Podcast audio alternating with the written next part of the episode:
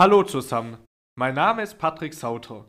Ich begrüße Sie herzlich zur 22. Folge des Podcasts Soziale Teilhabe. Für heute hatte ich den Beginn einer Spezialserie angekündigt. Gleich lüfte ich das Geheimnis. Freut euch schon darauf. Mir gegenüber sitzt ein Gast. Danke, lieber Gast, dass du die Einladung angenommen hast. Stell dich bitte kurz vor. Hallo, ich bedanke mich für die Einladung. Mein Name ist Arin Sauter. Ich studiere Jura mit dem Abschlussziel Staatsexamen an der Universität Tübingen und schreibe in sechs Monaten das erste juristische Staatsexamen. Danke für deine Vorstellung. Schöner Nachname übrigens. Heute werden wir gemeinsam die Rechte von Menschen mit Behinderung betrachten. Genauer schauen wir uns das Landesbehindertengleichstellungsgesetz für Baden-Württemberg an. Hierzu habe ich auch gleich die erste Frage an dich. Wann ist das Landesbehindertengleichstellungsgesetz zum ersten Mal entstanden bzw. in Kraft getreten?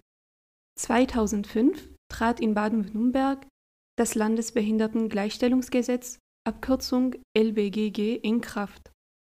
Dieses lehnt sich in seinem Regelungsinhalt an das 2002 in Kraft getretene Behindertengleichstellungsgesetz des Bundes an. Das Landesbehindertengleichstellungsgesetz von 2005 ist aber 2015 außer Kraft getreten und gleichzeitig ist das neue Landesbehindertengleichstellungsgesetz in Kraft getreten. Danke. Und was war der Anlass für dieses neue Gesetz? Also der Anlass dafür war, dass im Dezember 2006 die Generalversammlung der Vereinten Nationen in New York das Übereinkommen der Vereinten Nationen über die Rechte von Menschen mit Behinderungen beschlossen hat, die UN-Behindertenrechtskonvention, kurz UNBRK. Deutschland hat die Konvention am 24. Februar 2009 ratifiziert. Das Übereinkommen ist einen Monat später in Deutschland in Kraft getreten. Die UN-Behindertenrechtskonvention ist ein völkerrechtlicher Vertrag, der Deutschland als Vertragsstaat dazu verpflichtet, den Inhalt der Konvention auf nationaler Ebene umzusetzen und zu diesem Zweck alle geeigneten Gesetzgebungs-, Verwaltungs- und sonstigen Maßnahmen zu treffen. Die UN-Behindertenrechtskonvention konkretisiert die universellen Menschenrechte für die speziellen Bedürfnisse und Lebenslagen von Menschen mit Behinderungen. Die Konvention deckt das gesamte Spektrum menschenrechtlich geschützter Lebensbereiche ab. Inklusion ist dabei die durchgängige Haltung und das zentrale Handlungsprinzip. Ziel ist, dass Menschen mit und ohne Behinderungen von Anfang an gemeinsam in allen Lebensbereichen selbstbestimmt und zusammenleben. Das Landesbehindertengleichstellungsgesetz ist für die Gewährleistung der Rechte von Menschen mit Behinderungen im Sinne der UN-Behindertenrechtskonvention von zentraler Bedeutung. Es ist daher wichtig, dass die Anforderungen der UN-Behindertenrechtskonvention in diesem Regelungswerk zum Tragen kommen. Interessant, Dankeschön. Mir gefällt es, heute einfach mal die Fragen zu stellen und gemeinsam mit unseren Zuhörern dir gespannt zuzuhören. Du bist heute eingeladen, um das Landesbehindertengleichstellungsgesetz vorzustellen. Und da interessiert mich zu erfahren, was du weiter zum Gesetz sagen kannst. Also, welches Ziel hat es und wofür dient es? Es freut mich sehr, dass du es bis jetzt interessant fandest. Also, Ziel des Gesetzes ist in erster Linie, die Benachteiligung von Menschen mit Behinderungen zu beseitigen und zu verhindern, sowie ihre gleichberechtigte Teilhabe am Leben in der Gesellschaft zu gewährleisten und ihnen eine selbstbestimmte Lebensführung zu ermöglichen. Das Gesetz ist auch ein wichtiger Teil der Umsetzung des Benachteiligungsverbotes aus Artikel 3 Absatz 3 Satz 2 Grundgesetz. Niemand darf wegen seiner Behinderung benachteiligt werden. Zudem wird die Umsetzung der UN-Behindertenrechtskonvention als Gesetzesziel verankert. Sehr gut. Das ist auch mein persönlicher Wunsch und schwingt auch immer im Podcast mit, dass Menschen mit Behinderung nicht benachteiligt werden dürfen. Kannst du uns noch mehr Infos zum Landesbehindertengleichstellungsgesetz geben? Gern kurz in knappen Stichpunkten zusammengefasst.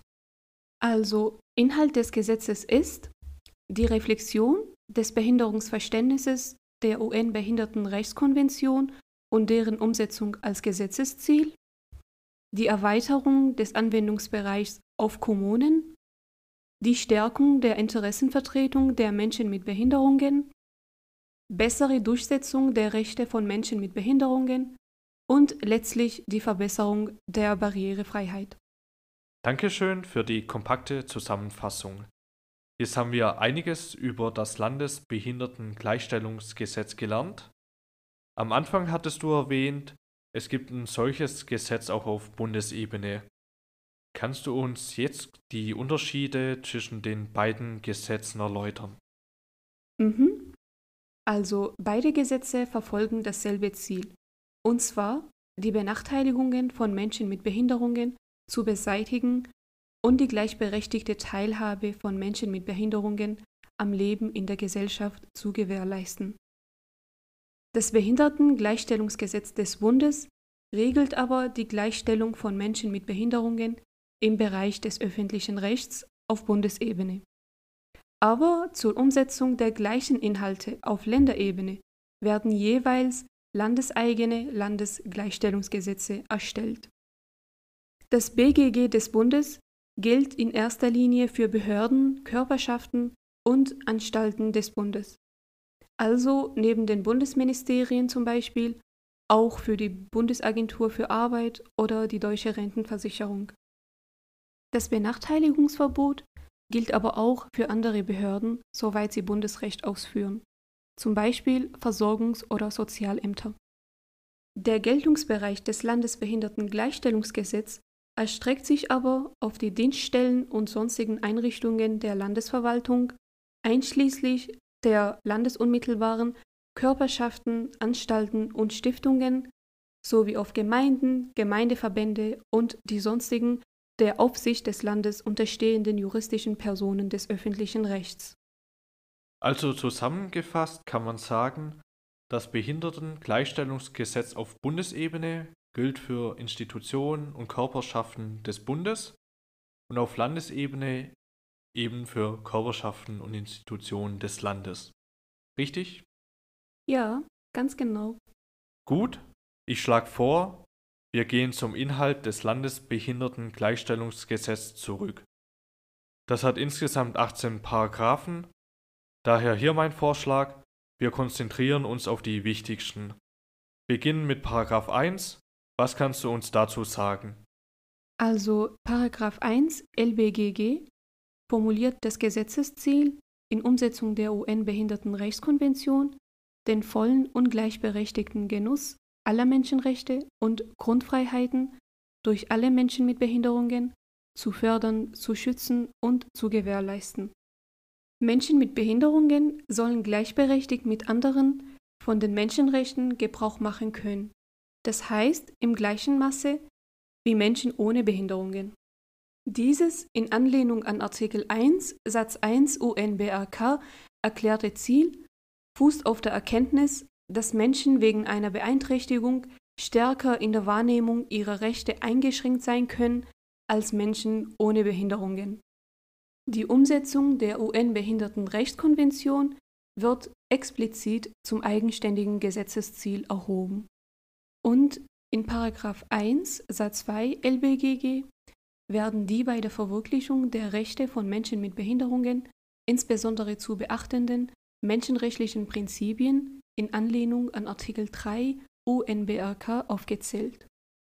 Die zentralen Leitprinzipien der UN-Behindertenrechtskonvention wie Selbstbestimmung, Nichtbenachteiligung, Inklusion, Partizipation und Barrierefreiheit finden auf diesem Weg Aufnahme in das Landesbehindertengleichstellungsgesetz. An der Spitze der allgemeinen Grundsätze steht, wie in Artikel 1 des Grundgesetzes, die Achtung der Menschenwürde. Daneben werden in Satz 2 die Prinzipien der Chancengleichheit, Gleichberechtigung von Mann und Frau sowie der Unterschiedlichkeit von Menschen mit Behinderungen herausgestellt. Hier wird unter Nummer 10 schließlich auch in Anlehnung an Artikel 3 UNBRK die besondere Achtung der Rechte von Kindern mit Behinderungen verankert Okay, interessant, danke. Gehen wir gleich zum Paragraphen 2, der den Geltungsbereich dieses Gesetzes regelt. Und wo gilt dieses Gesetz? Der Geltungsbereich erstreckt sich auf die Dienststellen und die sonstigen Einrichtungen der Landesverwaltung, einschließlich der landesunmittelbaren Körperschaften, Anstalten und Stiftungen sowie auf Gemeinden, Gemeindeverbände und die sonstigen der Aufsicht des Landes unterstehenden juristischen Personen des öffentlichen Rechts. Der Geltungsbereich wird nunmehr umfassend auf die Gemeinden, Gemeindeverbände und sonstigen der Aufsicht des Landes unterstehenden juristischen Personen des öffentlichen Rechts ausgeweitet. Bisher war das Landesbehindertengleichstellungsgesetz in weiten Teilen nur auf Landesbehörden, einschließlich der landesunmittelbaren Körperschaften, Anstalten und Stiftungen des öffentlichen Rechts anwendbar. Kommunen waren nur dann vollständig in den Anwendungsbereich einbezogen, wenn sie als untere Verwaltungsbehörde tätig wurden. Da jedoch viele Behördenkontakte von Menschen mit Behinderungen mit kommunalen Behörden erfolgen, ist eine konsequente Einbeziehung der Kommunen wichtig.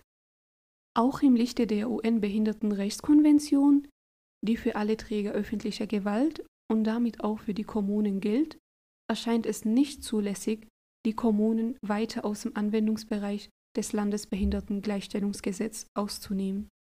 Okay, so viel für heute. Danke dir fürs Interview und deinen wertvollen Beitrag. Sehr gerne. Ich möchte mich nochmals für die Einladung bedanken. Es hat mich sehr gefreut und es hat auch Spaß gemacht. Sehr schön. Nächste Woche fahren wir dann wieder im Duo an dieser Stelle fort. Ich bin Patrick Sauter und das war die 22. Folge des Podcasts Soziale Teilhabe. Heute war zu Gast meine liebe Frau Arin. Daher auch Ihr schöner Nachname. Vielen Dank fürs Zuhören.